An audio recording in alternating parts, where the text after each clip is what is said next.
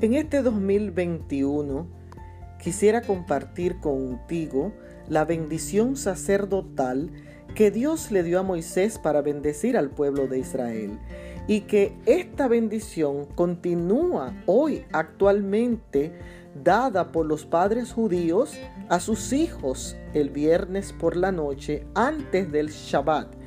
Y nos enseña a nosotros como líderes a bendecir a nuestros hermanos, a nuestros familiares y a nuestros amigos. Y le encontramos en el libro de números en el capítulo 6, en los versos 24 al 26. El Señor te bendiga y te guarde.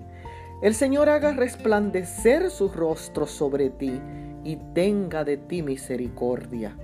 El Señor alce sobre ti su rostro y te dé paz. Bendiciones.